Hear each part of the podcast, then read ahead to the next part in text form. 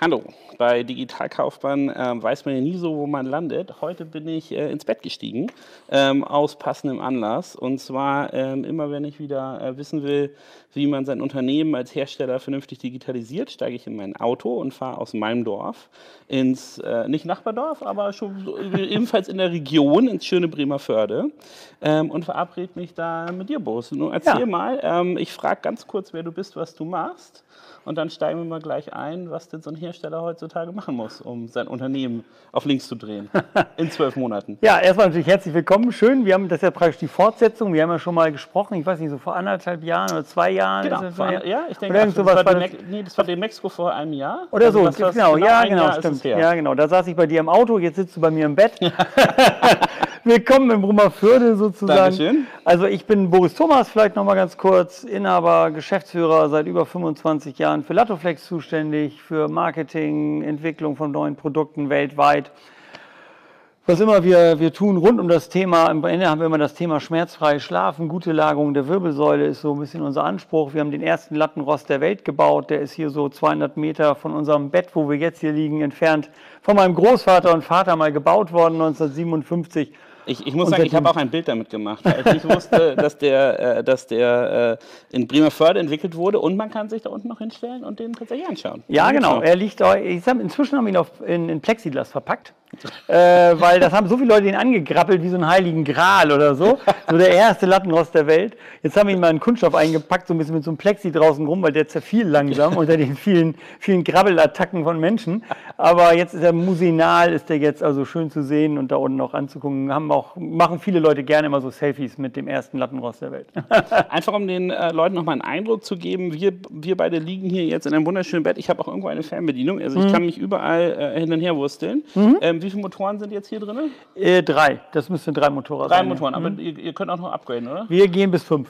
Bis fünf Motoren. Äh, Mehr Gelenke hat der Mensch nicht. Bei okay. fünf ist der Schluss. ähm, einfach um einen Eindruck zu machen, also ihr seid so ein bisschen der, der Rolls-Royce der Betten, muss man sagen, äh, was ihr anbietet. Also ihr habt euch von dem einfachen Holzplattenrost von 1957 zu, ähm, äh, wie wir jetzt gerade gesehen haben, was wir später noch ein bisschen erörtern werden, zu einem komplett Glasfasersystem. Ja ähm, gewandelt. Ähm, das sieht auch alles sehr futuristisch aus, eure Betten, also ähm, weit weg von dem, was ich so früher mit, äh, mit äh, Lattenrost verknüpft habe. Ähm, aber im letzten Gespräch hatten wir ähm, uns viel darüber unterhalten, was sozusagen eure Historie ist, wo ihr herkommt, aber auch, dass die Digitalisierung vor der Tür steht. Wir hatten Matratzen-Startups ähm, als Thema, die jetzt alle wieder weg sind oder am Aussterben sind, weil wir uns auch nicht die Dynamiken erklären konnten. Aber ähm, wie ganz, ganz viele Hersteller in Deutschland hattet ihr eigentlich ähm, auch so die Idee, okay, was, machst, was machen wir mit Digitalisierung, ähm, mit Direktvertrieb, mit Preisbindung? Es gibt ja ganz viele Themen, die sehr, sehr schwierig sind. Und ähm, jetzt hast du mich hier nach Bremerförde eingeladen und gesagt, in den letzten zwölf Monaten haben wir das Unternehmen einmal nach links gedreht, haben ganz viel verändert. Oh, ja. Und ihr hattet letzte Woche ähm, hier eure äh, gesamten äh, Partner äh, aus der ganzen Welt, habt denen das erklärt, was ihr gemacht habt. Kannst du das mal zusammenfassen? Was habt ihr denn gemacht? Puh, also das in Kurzform zusammenzufassen ist relativ viel. Wir haben, also eigentlich war das begann ja schon bei unserem letzten Gespräch, waren wir hier schon dabei, uns erstmal ganz viele Fragen zu stellen. Und du hast einige angerissen, wie funktioniert eigentlich der Vertrieb von Matratzen? Im Prinzip müssen wir festhalten, im Moment weiß keiner so genau, wie das funktioniert. Ja, es gab einen Riesenboom von Online-Matratzen, haben wir letztes Mal drüber gesprochen. Wir wissen aber auch, es ist sehr schwierig, daraus wirklich ein Businessmodell zu machen, was funktioniert, also im Sinne von schwarzen Zahlen. Also da sind ganz, ganz viele weit von weg. Eve scheidet aus dem deutschen Markt aus. Es gibt da sehr, sehr viele Veränderungen. Wir haben uns Fragen gestellt, wie sieht eigentlich Logistiksysteme aus? Wie binde ich eigentlich den stationären Handel ein äh, in ein, in ein Online-Vertriebssystem? ohne dass es dazu Konkurrenten führt. Wir haben das Kartell, kartellrechtliche Fragen wie die Preise und ähnliche Dinge. Man sieht im Moment experimentieren, und das ist so meine Eingangsthese. Ich glaube, keiner weiß im Moment so richtig, wie so ein Geschäftsmodell für Matratze, um es mal konkret zu sagen, oder ein Bett funktioniert. Das gilt aber auch für fast alle Möbelbereiche, alle Möbelsortimente. Ähm, man merkt, dass Casper will jetzt hat angekündigt, im nächsten Jahr 200 Stores in Amerika zu eröffnen. Also man merkt, jeder ist so dabei und versucht für sich so den richtigen Weg zu finden.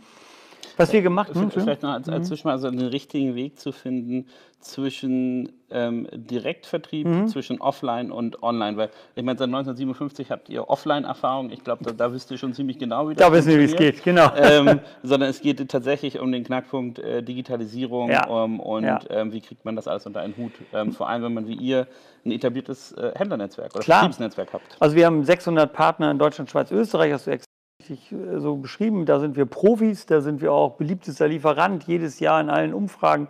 Das beherrschen wir auf dem Klavier, sage ich mal, das ist überhaupt kein Problem für uns. Ähm, aber wie kombiniere ich das eigentlich mit, mit Online? Wie geht sowas? Wir wissen aber auch, nur Online, die Pure Online-Player drängen in die, in die klassischen ich sag mal, Vertriebskanäle, ob es Concord ist oder, oder, oder Karstadt. So, wir haben 600 Händler, die fantastisch draußen sind und wir haben halt überlegt, wie kriegen wir die Dinge zusammen. Äh, wir haben sowohl auf der Produktebene zum Beispiel, wir liegen ja gerade auf einem unserer neuen Betten, das ist zum Beispiel ein Bett, was vollständig paketversandfähig ist, was ich an jeden Ort eigentlich Europas innerhalb Tagesfrist jetzt verschicken kann, was ohne Werkzeug montierbar ist, was sämtliche Bedingungen einhält, um es paketversandfähig zu haben. Bisher gibt es gar kein Polsterbett, was paketversandfähig ist. Ich brauche immer eine Spedition. Und wir kennen alle das Drama. Also wir müssen jetzt einmal die Attribute alle auseinanderziehen. Du hast gesagt, ähm, es ist komplett Paket verschickbar. Mhm. Also, da müssen wir jetzt erstmal allen erklären, was eigentlich so ein Bett ist. Ein Bett ist ähm, einmal der Lattenrost. Ja. Äh, irgendein Unterbau. Ja. Ähm, die Matratze. Ja. Matratzenbezug. Ja. Was vergessen? Ja, Kopfteil, wenn du eins haben willst. Aha. Kopfteil ist immer wichtig, weil eigentlich wollen Leute doch an ihrem Bett immer ein Kopfteil haben. Also die meisten Betten haben Kopfteil. Stoff in irgendeiner Art und Weise Füße. Das Bett hat auch Füße. Okay. So. Also es sind mehrere. Also Tischchen habe ich gesehen. Tischchen gibt es auch, auch genau. Tischchen gibt es auch. So, und unser Ansatz war im letzten Jahr zu sagen, lass uns das mal komplett neu denken. Und wir haben halt festgestellt, eines der großen Themen, wenn man sich den Möbelbereich mal insgesamt anguckt, ist schon auch das Thema Lieferzeit und Logistik. Und jeder, der mal selbst online Sofa bestellt hat, ob es jetzt bei Habitat war oder wo auch immer, merkt eben ganz schnell, Lieferung mit Spedition, die muss vorher angekündigt werden. Also sowas Einfaches, wie ich das bei Amazon kenne, dass aber das Paket kommt und gut ist ja. äh, und das sehr eng getaktet ist, und ich einen Tracking-Service habe und so gibt es in dem Bereich der Speditionen fast gar nicht. Genau, und das, und das ist auch das Service-Level sehr. Wir haben, glaube ich, bei Made.com mal ein Sofa bestellt mhm. und dann war völlig unklar, tragen die das nur bis zur Haustür, tragen sie es da, wo es hin soll. Solche Dinge, Die Kartons genau. haben sie auf jeden Fall nicht mitgenommen. Ich musste gigantische Kartons ja, verschneiden ja, die ganze Zeit lang. Ja. Ähm, also ich glaube, es ist nicht nur, wann kommt die Spedition, sondern mhm. welches Service-Level kannst du von denen erwarten mhm. und vor allem, wenn du dich an Made wieder gewandt hast und gesagt hast, guck mal, die haben das alles nicht mitgenommen und so, dann haben die gesagt, naja, hm, das ist so eine kleine Fremdagentur gewesen, keine Ahnung, und blablabla. Ähm, also genau. auch Service Level ist, glaube ich, Absolut. ein ist ein ne? Riesenthema. So, also war unser Anspruch, lass uns mal gucken, dass wir alle unsere Produkte, alle gehen leider noch nicht, so ein 5-Motorer wiegt halt über 90 Kilogramm, das wird ein bisschen eng, aber es gibt halt Bedingungen, so wie 31,5 Kilogramm, bestimmte Gurtmaße. Aber wenn du das einhältst, bist du halt in der Lage, mit einem völlig neuen Service-Level deine Produkte bundesweit oder europaweit in einer sehr engen Taktung zu verschicken, wie sie vorher noch nicht möglich war. Das aber, aber, aber, dann erklär mal die, die Hauptbereiche Lattenrost. Mhm. Wie verschickt ihr den?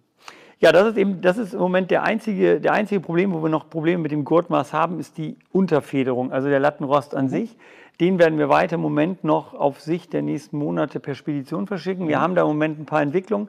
Das Ding ist auch nicht ganz so leicht zu lösen, weil wir da die Hauptstabilität des Bettes haben. Ja. Und äh, da gibt es einfach konstruktiv ein paar Dinge, die nicht ganz so, nur mit so einem Klappscharnier kriegst du das nicht hin. Das muss mhm. schon ein bisschen intelligenter gelöst werden. Wir haben aber Bett, Matratze, also die Hauptsegmente eines Bettes sind bei uns alle paketversandfähig. Ähm, das heißt, ich kann Händler wie auch Endkunden direkt mit diesen Produkten wirklich in, in Tagesfrist, wenn sein muss, in 24 Stunden in Deutschland beliefern jetzt. Und das ist wirklich etwas, was wir so in der Form noch nicht hatten. Super spannend. Also ihr könnt ähm, diese, diesen Direktvertrieb, egal ob zu eurem Handelspartner mhm. oder zum Endkunden selber, den habt ihr gelöst, weil ihr euer Produkt angeguckt habt und ähm, auch mit den verschiedenen Akteuren, die es da gibt, mit den Speditionen, mhm. mit den Einlagerungspartnern, mit der äh, Gesamtlogistik, ähm, habt ihr das abgestimmt. Und ähm, wir sagen ja immer bei eTribes, äh, probieren geht über studieren. Ihr habt das auch nicht im luftleeren Raum gemacht, oder? Also ihr habt äh, oh, wir haben ganz viele, viel. viele äh, Learnings gesammelt. Ja, so kann man, also ich, neudeutsches Wort Learnings heißt ja eigentlich nur Fehlschläge. Ja. das, das verklausulieren die nette Umschreibung. Die nette Umschreibung von Fehlschlägen. Wir haben ganz viel Erfahrung gesammelt, also wir haben viele Erfahrungen gesammelt. Äh, vielleicht auch nochmal zum zum Thema der, der Logistik. Wir haben zum Beispiel uns ganz viel angeguckt, auch in Asien. Wir haben Partner in China, haben da viel ausprobiert. Die Chinesen zum Beispiel haben so ganz bizarre Situationen. Die haben teilweise in Shanghai Hochhäuser mit 14 und mehr Stockwerken ohne Fahrstuhl. Wer da schon mal ein Boxspringbett ausgeliefert hat, weiß, was das für ein Drama ist. So, ne? Auch solche Learnings hatten wir dabei, das mussten wir uns mal angucken. Das Hauptlearning, um es mal so zu definieren, war unser Projekt Anneliese. Das haben wir so vor anderthalb, zwei Jahren gestartet in Schweden. Äh, in Schweden einfach deswegen, weil das war für uns ein völlig freier Markt, da konnten wir frei rumexperimentieren, da konnte man aber auf die Nase fallen, ohne dass gleich die Marke Schaden nimmt. Mhm. Ähm, und wir haben in Schweden gestartet mit einem Online-System, mit einer eigenen Matratze, auch paketversandfähig damals schon. Und wir haben, ich sage dir mal so ein Beispiel, wir haben Sachen, da sind Sachen schiefgegangen, also in den Prozessen, darüber müssen wir nicht reden, das weiß jeder, der damit mal angefangen hat, plötzlich gingen die Bezahlschnittstellen nicht, plötzlich ging dies nicht, plötzlich, also da fiel uns alles aus, mal gingen die Server nicht. Aber es gab auch ganz praktische Dinge. Also wir haben zum Beispiel dann hier einen äh, Paketdesigner rangemacht, weil ich gesagt oh, ich hätte das gerne in so einem ganz schönen Karton.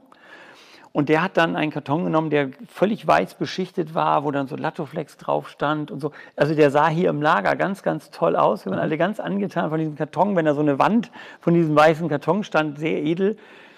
Die kamen allerdings in Stockholm nie edel an, muss man okay.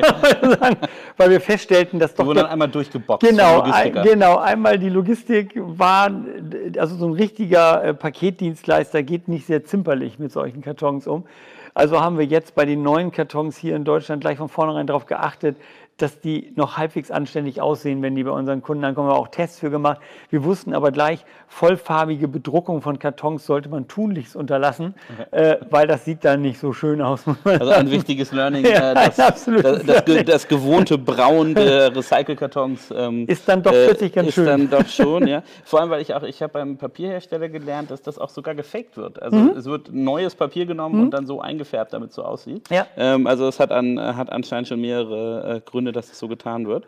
Ähm, super, also ihr habt, habt ein Land genommen, habt gesagt, wir probieren das mal aus. Und mhm. wie kam es dann äh, gerade für dich? Wechsel ist ja auch immer viel Arbeit, ist viel Aufwand, ist äh, immer mit dem Risiko des Nicht-Funktionieren verbunden. Wie habt ihr dann gesagt, okay, wir nehmen das, was wir in Schweden gelernt haben, und rollen das über unsere ganze Firma aus. Also mhm. ändern unsere gesamte Produktlinie, unsere ganze DNA einmal durch, mhm. ähm, um auf die neue Zeit zu reagieren. Wie kam das? Also ich glaube, also ich beschäftige mich seit eigentlich in meiner Jugendzeit liebe ich Digitalisierung eh. Also ich, für mich war das immer ein offenes Tor so. Also ich habe mal angefangen mit einem, kennt wahrscheinlich von den Zuhörern keine Sau mehr, ein ZX81, war 1980 oder 81 mein erster Computer oder so. Ich fand das immer super aufregend, das ganze Thema. Man muss hier allerdings eins, glaube ich, klar sehen. Und ich glaube, das macht ihr wahrscheinlich auch bei euren Beratungen immer die Erfahrung du hast einfach auch mentale Widerstände im Unternehmen selbst. Also ich sage mal ein ganz konkretes Beispiel. Allein die Produktentwicklung. Wir haben immer Produkte entwickelt und uns eigentlich nie darum gekümmert, wie die eigentlich zum Kunden kommen, weil da war immer die Spedition. Mhm. Und die Spedition, der war das egal, die hat ihre Volumina, die hat ihre Preise und dann haben die das hier mit dem LKW abgeholt. Am Freitag ging die Tour nach München los und wenn du halt am Montag bestellt hast, hast du halt bis Freitag gewartet, dann kam der LKW nach München. So, das ist, das ist unser gelerntes Denken.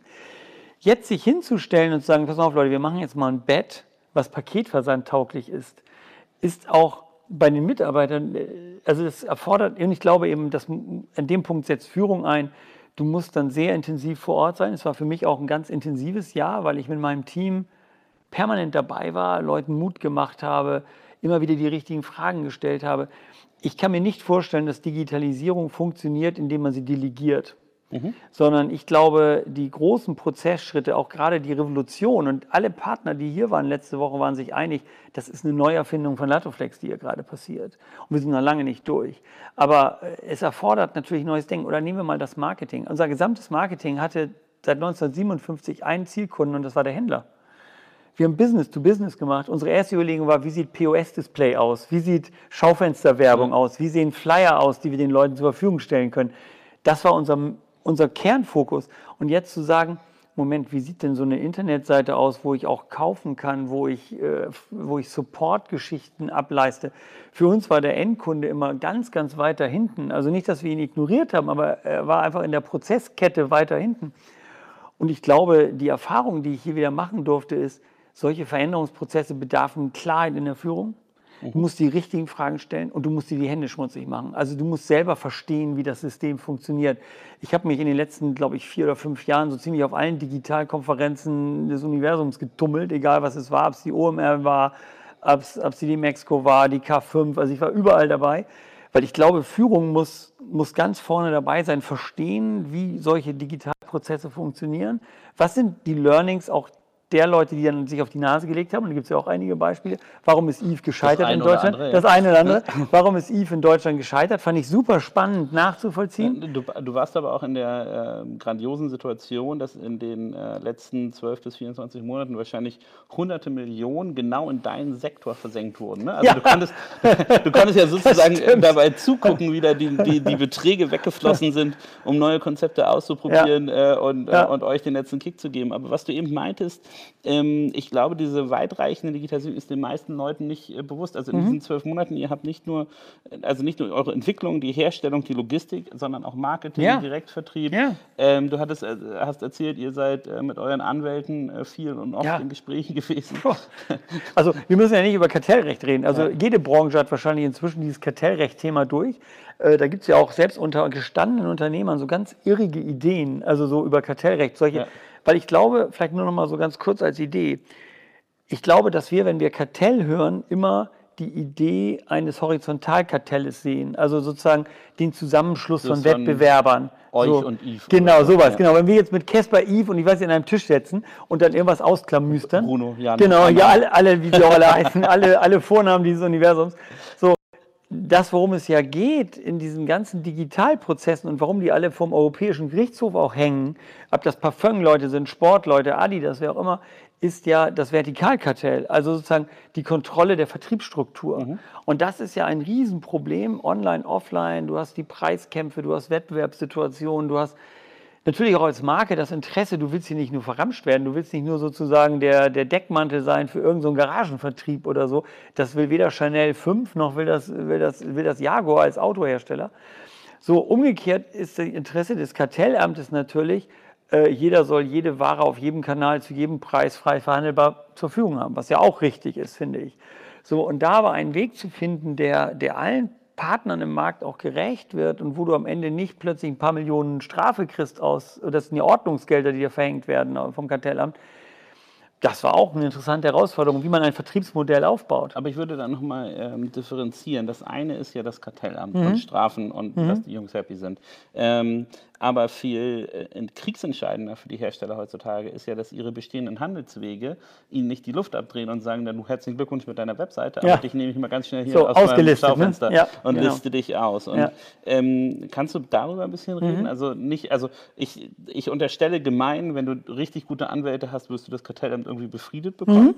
Mhm. Wie habt ihr eure Partner, die ja nun wirklich auch hier in Bremerförde mhm. waren ähm, und mit denen ihr auch enge Gespräche geführt? Du meintest, du hast insgesamt 22 Stunden Vorstellungen gehalten. 22 Stunden Präsentation. Äh, 22 Stunden Präsentation. Also man kann sagen, ihr habt die in kleinen Gruppen abgeholt. Mhm. Ähm, erzähl doch mal ein bisschen darüber. Was, mhm. was sagen die da, wenn du dann im Raum sitzt und sagst, hier, guck mal, unsere, wir haben jetzt ein direktvertriebfähiges Produkt auch mit einer mhm. Webseite? Mhm.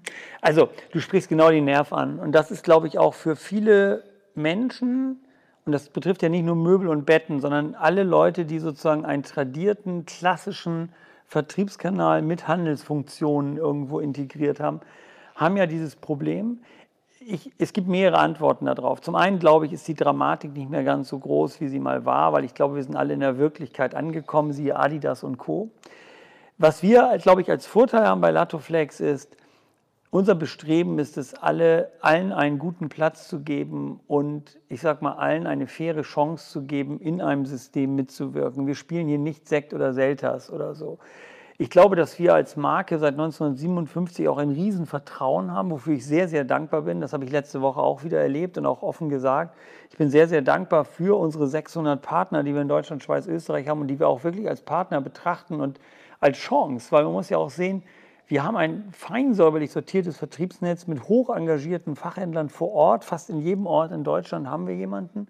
Das ist ja eine Riesenchance, die ja, wo die im Moment ein pure Online-Player würde sich die Finger danach lecken, so ein Vertriebsnetz zu haben. Und ich glaube, daran... Das hängt aber auch ein bisschen mit eurem Produkt zusammen, weil ist es ein Investitionsgut, Ja, muss man aber ganz keine Frage. sagen. Also man, man kann hier, äh, ist ein Kleinwagen, auf dem man hier äh, sitzen und schlafen kann. Ähm, die, ähm, äh, also es ist ein beratungsintensives Ja, Produkt. ja. Ähm, und äh, daher verständlich, warum ihr ähm, Partner habt, die sehr, sehr lange euch schon äh, das aufbauen. Aber das ist ja sozusagen, jetzt hast du ja die Wichtigkeit der Partner betont, Mhm. Haken dran. W- Was habt ihr denn gesagt? Also im Prinzip machen, also ich sag mal so, wir haben, wir haben, was wir, was wir getan haben, ist eins. Wir haben so etwas, wir nennen das bei uns im Moment Lebenslinien. Wir haben versucht, mal so von der Geburt, ich sage jetzt mal deutlich bis zum Tod, äh, uns in fünf Segmente einzuteilen, die Menschen. Und haben am Ende fünf Lebenslinien geschaffen, wo wir uns die Frage gestellt haben, ein Baby, was braucht die Lagerung eines Babys eigentlich optimal? Wir haben uns die Frage gestellt, ein Jugendlicher, der sehr schnell wächst, äh, was braucht der eigentlich? Was hat der für ein Bedürfnis für, für seinen Rücken, für die Lagerung des Körpers? Und so haben wir für fünf Segmente bis zu den Senioren, wo wir dann Matratzen mit härteren Randbalken haben, haben wir was definiert. So, und jetzt sind wir hergegangen und haben gesagt, pass mal auf, mindestens mal für die, für die jungen Linien, also bis zum Thema Studentenbett, ähm, müssen wir online präsent sein. Weil ich kann denen nicht sagen, geh bitte immer ins Geschäft, weil da habe ich eben, was du sagst, diesen Beratungsbedarf eher weniger, weil die sagen, pass auf, ich will vernünftig liegen, ich verstehe, Latoflex ist echt cool, ich verstehe, ihr habt echt geile Lösungen und ist mir auch was wert, aber jetzt bitte keine lange Matratzenberatung, hier brauche ich nicht. So, und für die drei Linien äh, bieten wir eben den direkten Online-Vertrieb an und da haben wir ein Agentursystem geschaffen, das so basiert, dass der Händler die Möglichkeit hat, die Ware zu präsentieren. Das ist natürlich für den Kunden eine Riesenchance. Der kann, wenn er dann trotzdem noch zweifelt und sagt, na, will ich doch mal drauf liegen. Weil das ist ja der Grund, warum Casper und Co. inzwischen ja auch in den Handel drängen, weil die sagen, sie haben halt einen bestimmten Prozentsatz von Kunden, die sagen, auch mit eurer Garantie von 100 Tagen, ich würde doch gerne vorher mal eben einmal wenigstens mal rauffassen, ob es Ja. für mich gut anfühlt. Die Chance haben wir. Und über dieses Agentursystem haben wir unsere Fachhandelspartner, haben denen die Tür geöffnet. Wenn ihr Spaß habt und sagt, ich will mich diesen neuen Zielgruppen, den jüngeren Leuten öffnen, dann kannst du in dieses Agentursystem reinsteigen und kannst dort ausprobieren, kriegst die Ware von uns gestellt, stellst sie bei dir ins Geschäft rein. Wir werden dich verlinken auf unserer Homepage.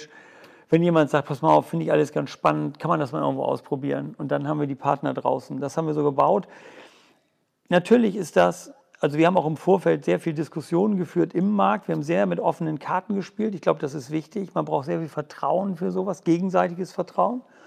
Aber es hat sehr, sehr gut funktioniert und ich glaube, jeder sieht es eher als Chance an, hier auch mit neuen Zielgruppen, mit anderen Vertriebsformen mal auch als Fachhändler vor Ort die Leute mal anders abzuholen und zu erreichen. Das war so mein Feedback aus den Gesprächen, die wirklich sehr intensiv waren. Du hast es selber gesagt, so 22 Stunden auf der Bühne.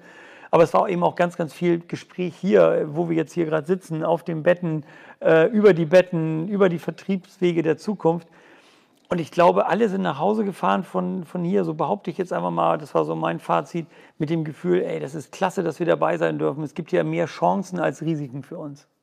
Okay, also ihr habt, wenn ich das zusammenfassen kann, ihr habt also eine, habt eure Produktlinien Mhm. ähm, erweitert um Segmente, die bisher wahrscheinlich nicht zu den Nee. klassischen Kunden des Genau. Fachhandels gehörten, Ja. weil ein Student wird wahrscheinlich nicht so normalerweise so Keine weggekauft haben. Ja? ähm, und ähm, habe damit sozusagen sagen können, guck mal, wir können, äh, wir haben eine Kombination neue Produkte, Mhm. wir kannibalisieren nicht euer Bestandskunden, ihr kommt an eine jüngere Kundengruppe und ihr könnt digital ausprobieren. Also ihr habt gesagt, okay, ähm, wir versuchen hier richtig was gemeinsam aufzubauen. Genau, genau. Ich glaube, das, ist, das war immer unser Ansatz bei Lauteflex, weil ich habe immer, das wurde mir auch vor zwei, drei Jahren immer klarer, statt zu sagen, oh mein Gott, wir haben hier 600 Händler, das als Chance zu betrachten und wirklich zu sagen, ja Mensch, aber es gibt ja für verschiedene Zielgruppen, verschiedene Bedürfnisse auch verschiedene Dinge und ich bin ja bei aller Skepsis, es gibt verschiedene Geschäftsmodelle, ob es der Spielwarenhandel ist oder verschiedene andere, da war ich immer skeptisch, weil ich immer denke, pff, schwierig da noch was aufzubauen gegen Amazon oder so.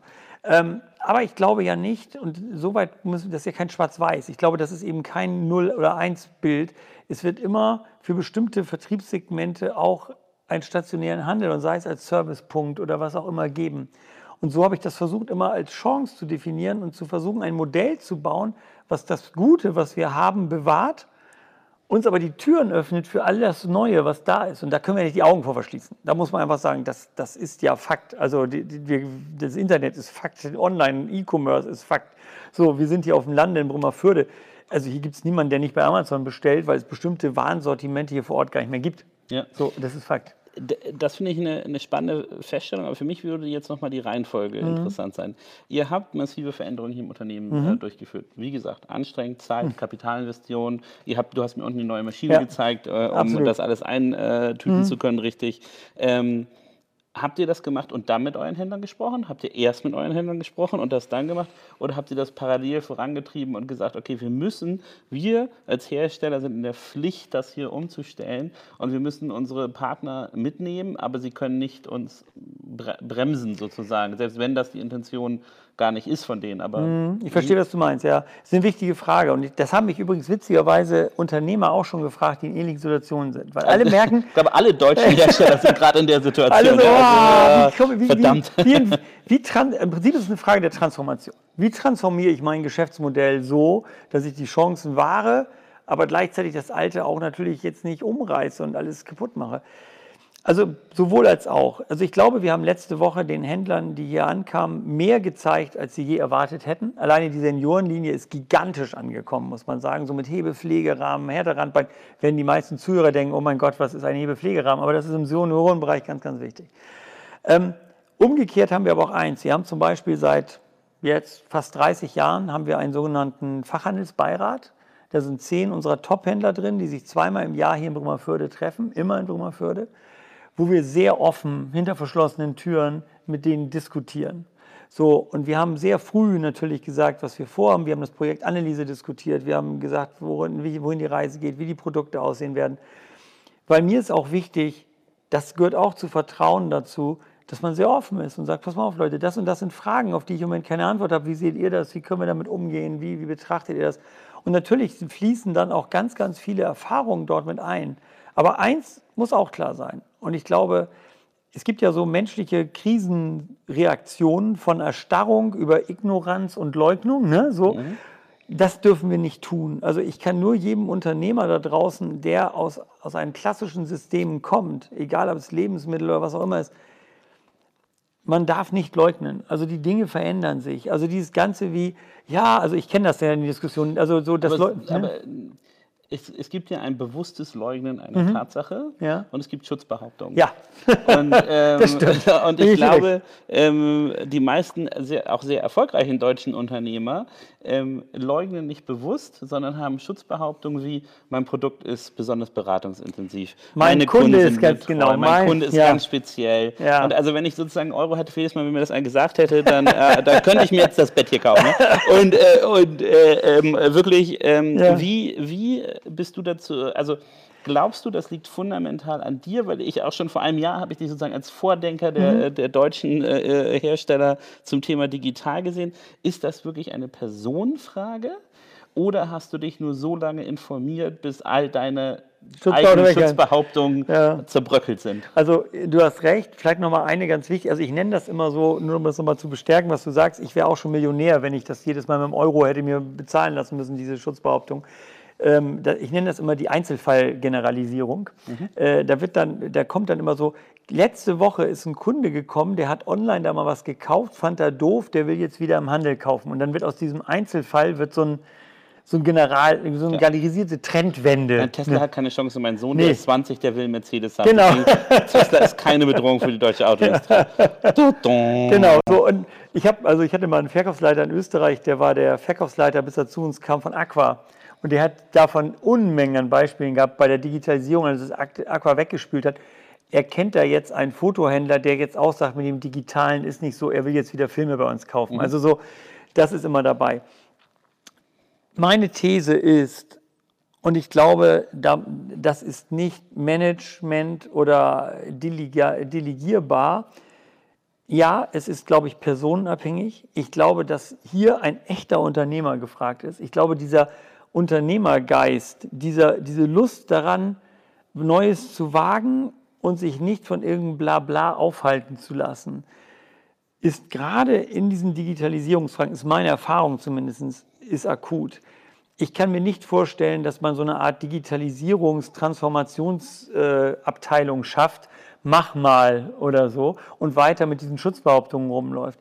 Ich glaube, die ureigenste Aufgabe eines Unternehmers ist, Vielleicht viele Fragen zu stellen. Also fiese Fragen zu stellen, die richtigen Fragen mhm. zu stellen, aus einer Informiertheit heraus. Mhm.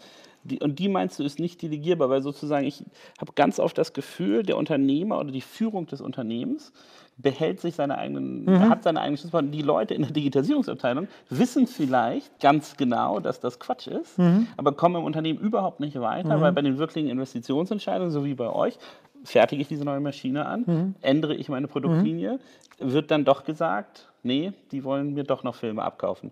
Ähm, also das, da gebe ich dir völlig recht, aber ich, es ist natürlich auch urmenschlich. Ich verstehe das total, weil man will sein Know-how behalten, man will seine Sicherheit behalten, man kennt seinen Markt, man kennt seine Kunden. Aber trotzdem, ich glaube, der Unternehmer an sich ist hier einfach richtig gefragt. Also das ist für mich eine urunternehmerische Geschichte, fiese Fragen zu stellen, Risiken einzugehen, bewusst sich selber so schlau zu machen, dass man mindestens schlauer ist wie der Rest der Mitarbeiter. Jetzt nicht in den Detailfragen. Also ich meine jetzt nicht, jeder muss jetzt lernen, wie man, keine Ahnung, irgendeinen Code programmiert für irgendwas. Aber ich muss verstehen, was ist Plattformökonomie? Wie funktionieren Geschäftsmodelle von Zalando und wo unterscheiden die sich von Amazon? Was, was ist die Mechanik?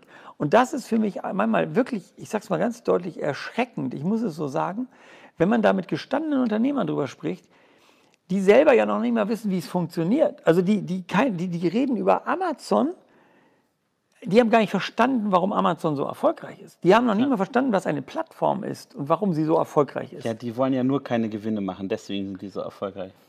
Es ist totaler Quatsch. Also es gibt eine völlige Missinterpretation. Die halten Amazon immer noch für einen Händler.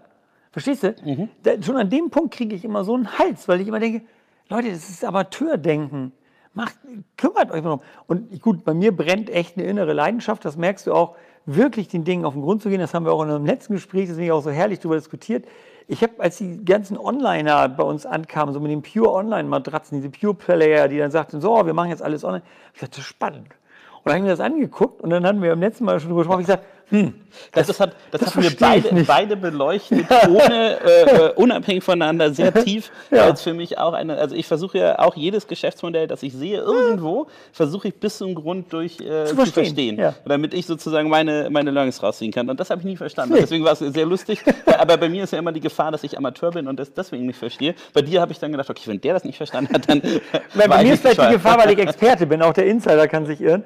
Aber, aber ich versuche, da gebe ich dir recht, ich finde sowas total aufregend wenn neue Apps kommen, wenn neue Ideen kommen, versuche immer, Moment, ist das skalierbar? Wie viele Leute gibt es dafür? Funktioniert das? Wie ist das Geschäftsmodell dafür? Wie ist, ne? So, und das leuchtete mir bei den reinen Online-Matratzenleuten, war immer ein Haken, weil ich mal sagte, ey, alle sieben bis zehn Jahre, selbst wenn du das noch ein Jahr runterprügelst, das sind ja, da hast du ja, da hast du ja, was willst du denn dazwischen verkaufen? Na gut, jetzt fangen einige an mit Hundebetten und ich weiß nicht was, aber das ist ja mehr die Notmaßnahme, weil einfach bist, also bei Zalando kannst du ja wenigstens sagen, die Frau kauft ein paar Mal im Jahr ein paar neue Schuhe, das verstehe ich, und verkauft, kauft ein paar neue Blusen und Röcke und dann noch Sportklammern.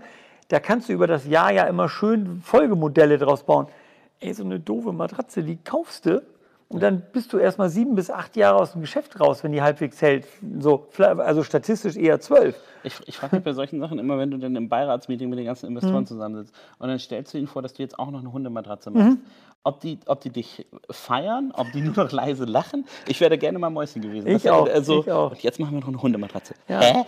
Also äh, vielleicht gibt es am Ende auch bei den reinen Online-Playern dann irgendwann so einer, der, der als einzelnen Gewinner dann den Rest des Marktes abräumt. Ich habe keine Ahnung. Aber wie gesagt, ich bin da auch, bin ich genau bei dir. Ich bin da vielleicht dann auch manchmal auch da fast zu konservativ, weil ich immer denke, Moment, der Euro muss verdient werden. Was sind die Kundenakquisitionskosten? Was kannst du mit einem Produkt an Marge erzielen? Wie groß ist der Markt? Der Matratzenmarkt ist sehr klein. Über die großen Kaufintervalle kann das jeder ausrechnen. Du hast, ich sag mal, 35 Millionen Haushalte in Deutschland. Alle zwölf Jahre eine neue Matratze. Teilst du durch zwölf, teilst du wieder durch zwölf. Dann hast du die Anzahl der Matratzen pro Monat. Dann legst du da noch so eine, so eine, so eine, so eine Preisglocke rüber. So. Die hat ihren Peakpunkt irgendwo bei 300 Euro.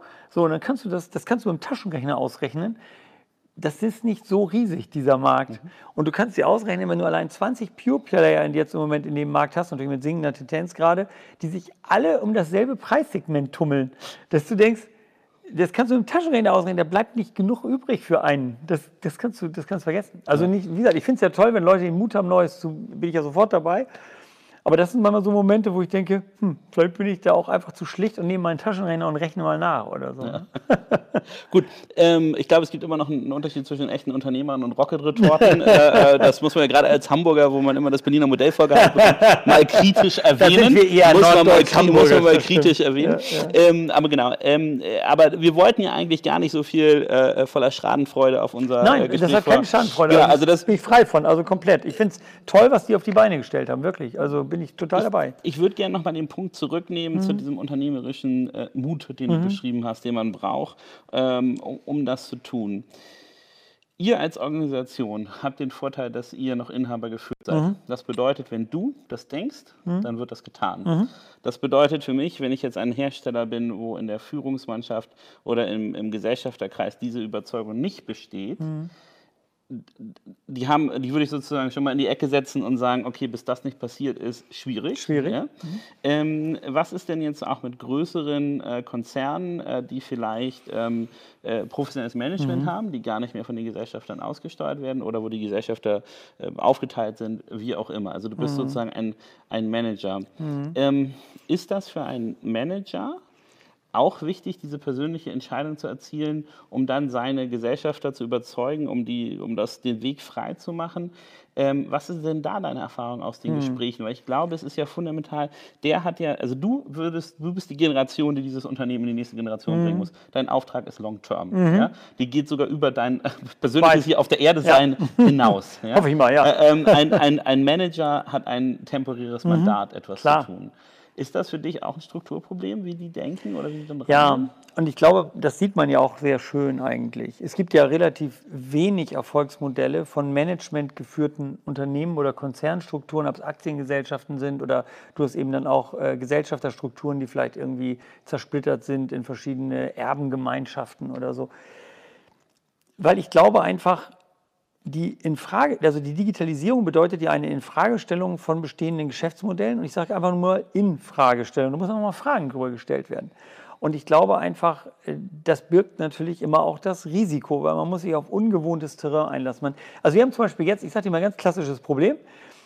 Das Controlling hat heute nachgefragt, heute Morgen, so diese neuen Linien jetzt äh, im nächsten Jahr, mit wie viel Umsatz sollen wir denn die so einplanen? Und ich sage es dir ganz ehrlich, das ist eine Glaskugel, ist nichts dagegen. Ich habe im Moment keine Ahnung. Also ich habe ein paar Ideen, also ich habe natürlich auch mit Szenarien mal durchrennen. Aber seien wir ehrlich, als Casper in den Start ging, habe ich auch keine Idee gehabt, was die im ersten Jahr so verkaufen werden. Die haben ein paar Szenarien entworfen, was vielleicht gehen könnte. Und was wir natürlich uns bewusst machen würden, ist immer dieser Risikopunkt. Es hat ja seinen Grund, warum ein Thalia nicht Amazon gegründet hat, sondern Amazon von außen kam, als sie noch damals mit Büchern gehandelt haben. Ähm, das hat ja seine Ursache und ich habe das immer wieder versucht zu analysieren, was hindert uns daran, obwohl es jeder wusste, die Digitalisierung kommt, Bücher online zu verkaufen kam, trotzdem haben die sich schwer mitgetan. Der erste richtige Online-Shop in Deutschland war von Karstadt. Der war aber so schrottig, dass der eh nie funktioniert hat. Aber da war natürlich dann Management, der was gesagt ah, gucken wir uns die Situation bei Otto an. Die hatten bis vor kurzem wirklich noch die zwei Bereiche, der gedruckte Katalog und die Digitalleute bei Otto, das war wie zwei Welten, wenn man da mal mit Leuten neue gesprochen Medien hat. Neue, neue Medien hieß der Bereich. Schon ein lustiger Name. Also, und Otto hat einen fantastischen Job gemacht. Das soll gar nicht deren Job schmälern.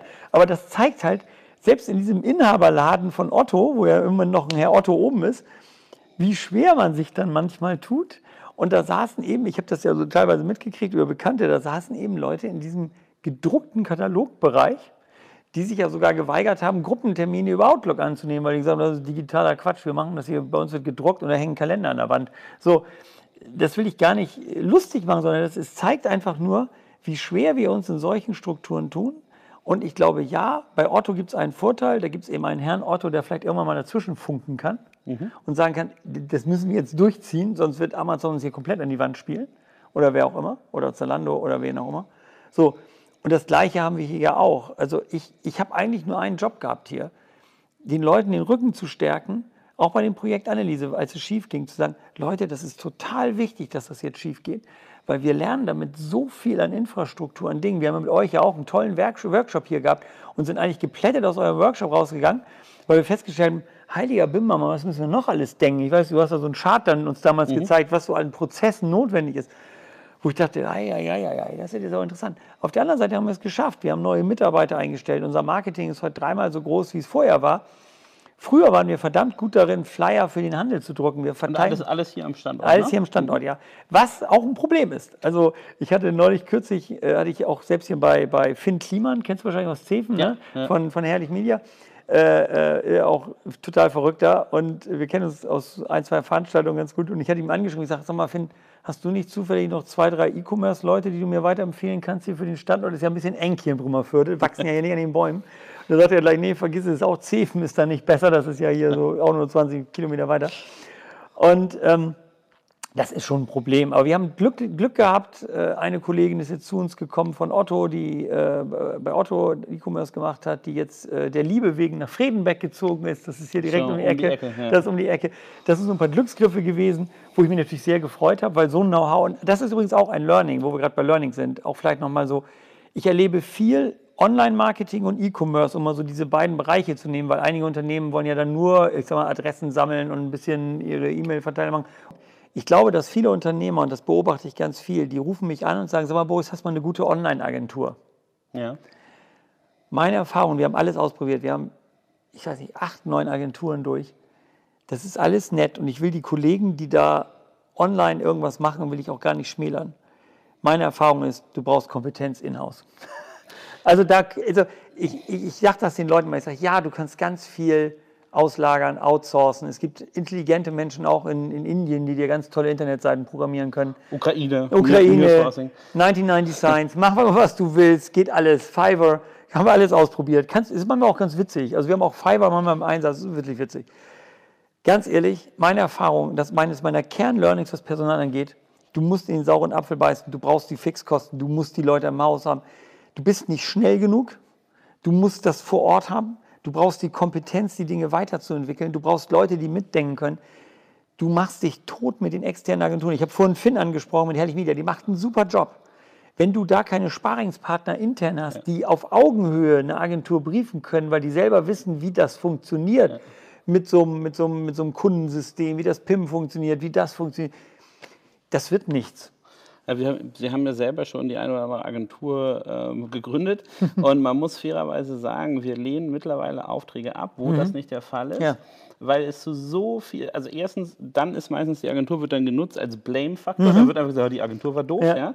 Ähm, oder aber du kriegst gar nicht dein Wirken in das Unternehmen reingetragen, mhm. wenn da keiner am anderen Ende sitzt, der mit dir mit agiert und wenn du eine unlautere Agentur bist, ist ein Kunde, der nicht weiß, wovon er redet, ein Schlachtfest, ja? also so, da kannst du richtig viel Geld loswerden. Ja, jetzt ähm, 100.000 Euro ist dann nichts, ne? ja, aber ganz, da kannst du schnell durchmarschieren. Ja. Und ähm, äh, das finde ich, wenn wir jetzt den Thema, zum Thema Standort, was mhm. ich sehr interessant finde, an, also nebst dessen ist, ich komme ja äh, dabei, Schieße äh, ähm, äh, ist ja Sittensinn, da sind die, lustigerweise sehr viele Leute aus dem mhm. Digitalbereich wohnen da. Ähm, aber wenn du hier mal jemanden hast, der dieses Know-how hat und äh, weiß, wie er sich weiterbildet mhm. und so weiter, dann ist das nicht so in, wie in Berlin, wo, wo, der alle zwei Monate weg ist mhm. und immer wechselt, sondern du hast den für lange, lange Zeit hier im Unternehmen und der kann tatsächlich viel lernen, was das Unternehmen ausmacht. Weil ich würde so eine Lanze brechen für die ländlichen Bereiche und Digitalisierung, ähm, denn in Berlin, ja, du hast einen unheimlich großen Pool an mhm. Mitarbeitern, die sind aber auch immer genauso schnell mhm. wieder weg. Wenn du hier jemanden gefunden hast, was unglaublich schwierig ist und viel schwieriger als in Berlin. Dann ist er aber bei dir und nimmt mhm. sich äh, die Zeit, dein Unternehmen kennenzulernen. Und dann kann man sich Agenturen ranholen, die, die einen verlängern, mhm. wenn man mal mhm. viel Arbeit hat. Ne? Aber ich finde, das ist so ein gutes, eine gute Balance. Ja, es ist schwieriger, aber wenn du jemanden hast, ja. bleibt er bei dir. Und ich glaube auch eins, und das ist vielleicht für alle Marken ganz, ganz wichtig, auch als, als, als zum Verständnis. Ich glaube, wenn du online deine Markenkraft entfalten willst, brauchst du auch jemand intern, der zum einen das technische Know-how natürlich hat, wie funktioniert so ein E-Commerce-Prozess. Zum anderen brauchst du aber auch einen, der so ein bisschen inhaliert hat, wie tickt diese Marke. So wie, wie, wie ist der Kern dieser Marke? Und was wir feststellen ist, das, was Kunden am meisten bei uns mögen, ist, Wir haben ländlicher Bereich, woran auch immer, eine extrem hohe Mitarbeiterbindung. Also wir haben hier eigentlich jedes Jahr 40, 45, 35-jährige Betriebsjubiläen. Und zwar nicht nur einen, sondern das ist bei uns serienmäßig. Letztes Mal haben wir, glaube, zwei 30-jährige, einen 35-jährigen. Also das ist Wahnsinn, 40-jährige Betriebsjubiläen. Du meinst aber nicht das Alter, sondern Nee, nee, Betriebszugehörigkeit. Betriebszugehörigkeit. Betriebszugehörigkeit. Ich weiß, jetzt sind einige Jüngere hier, die wahrscheinlich zuhören und sagen, oh mein Gott, wieso? hä? Nee, nee, wir reden über die Betriebszugehörigkeit. Hier gibt es auch einige junge Kollegen, die sagen, unglaublich, ich bin ja noch nicht mal so alt, noch nicht mal halb so alt. Aber ich glaube, da liegt auch eine Chance drin, da gebe ich dir völlig recht. Aber mein Plädoyer ist, du brauchst, also unser, unser Anfangsfehler, und wir haben ganz viele Fehler gemacht, ganz ehrlich, wir haben in den letzten vier, fünf Jahren, wir sind mit Online-Marketing gestartet, wir haben so E-Mail-Kampagnen gemacht, wir haben alles ausprobiert, was man machen kann. PDFs als Leadmagnet, also wir haben, glaube ich, wir haben jeden Quatsch ausprobiert, den es gibt, mit Landingpages gearbeitet, Conversion Rates optimiert, so. Am Anfang war unser Problem, was du geschildert hast, genau das. Ich hatte die Idee, ach, da draußen ist eine Agentur, die klingt irgendwie ganz überzeugend, mach mal.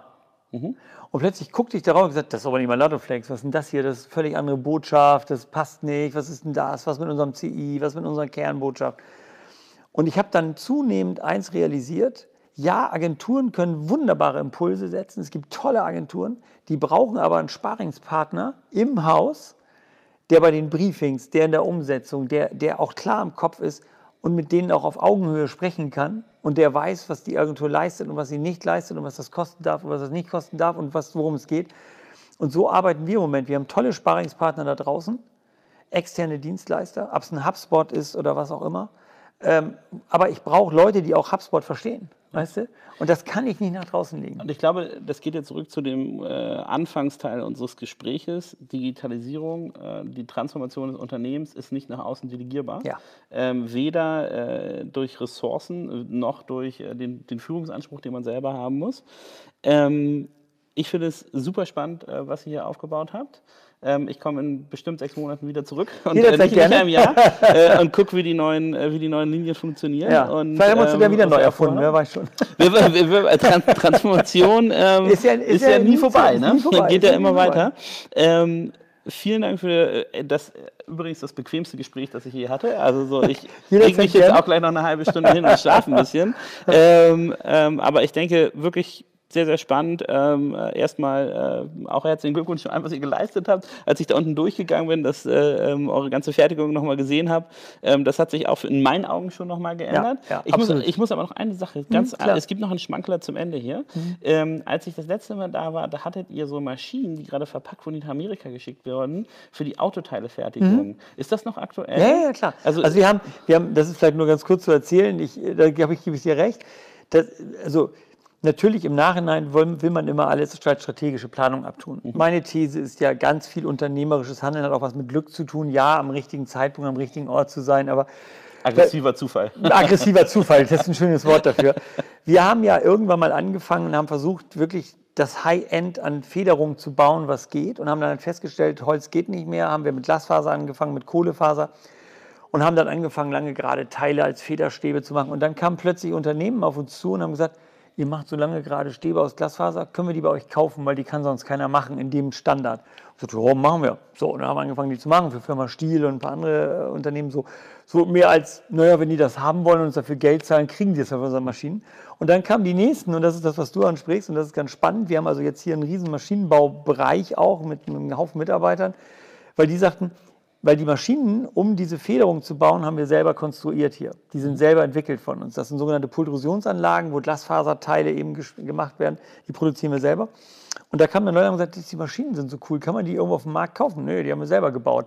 Ich sag mal, baut die mal so, könnt ihr mal eine für uns bauen? Und da kamen eben Leute aus der Automobilindustrie, du hast es angesprochen, da kamen Leute äh, aus verschiedenen anderen Bereichen, vom Fraunhofer Institut, äh, kamen an und haben gesagt, so eine Maschine, könnt ihr uns die mal bauen? Mit so Glasfaser drin und inzwischen können wir auch so Kurven in die Glasfaser reinbauen. Und das ist so ein, so ein Bereich, der ist eigentlich uns aufgedrängt worden, in dem Kunden gesagt haben, äh, ich habe hier mal Geld, könnt ihr mir bitte eine Maschine bauen? Und dann haben wir gesagt, na gut, wenn da schon jemand mit Geld kommt, es ist nicht unser Kerngeschäft, weiterhin sind 80, wahrscheinlich über 80 Prozent unseres, unseres Geschäftes ist das, worauf wir liegen, das Bett. Aber du hast recht, ja, nach wie vor haben wir hier auch so eine kleine High-End-Schmiede, wo wir auch sehr stolz drauf sind, wo auch fantastische Produkte im Bereich Glasfaser, Kohlefaser entwickeln wir mit Kunden gemeinsam. Ganz spannende Projekte haben wir dabei gehabt. ähm, ob es Olivenbaumernter sind oder was auch immer, haben wir dann entwickelt. Und da sind wir auch ein bisschen stolz drauf. Aber wie gesagt, man muss im Nachhinein, ne, es war aggressiver Zufall. Aber da, dann schließen wir das Interview mit einer Anekdote. Also äh, ich bin ziemlich sicher, fast alle Digitalkaufmann-Hörer wussten nicht, dass sie mit, äh, auf einem äh, Objekt schlafen, das in Bremerförde entwickelt Bremerförde, wurde. ja. Ähm, äh, und jetzt, wenn sie äh, Corvette fahren oder Olivenöl äh, nehmen, ähm, alles Teile aus Bremerförde, Alles, ne? wobei- Äh, das muss man sich halt genau äh, ähm, vor, vor Ort führen, was äh, der deutsche Mittelstand eigentlich so macht.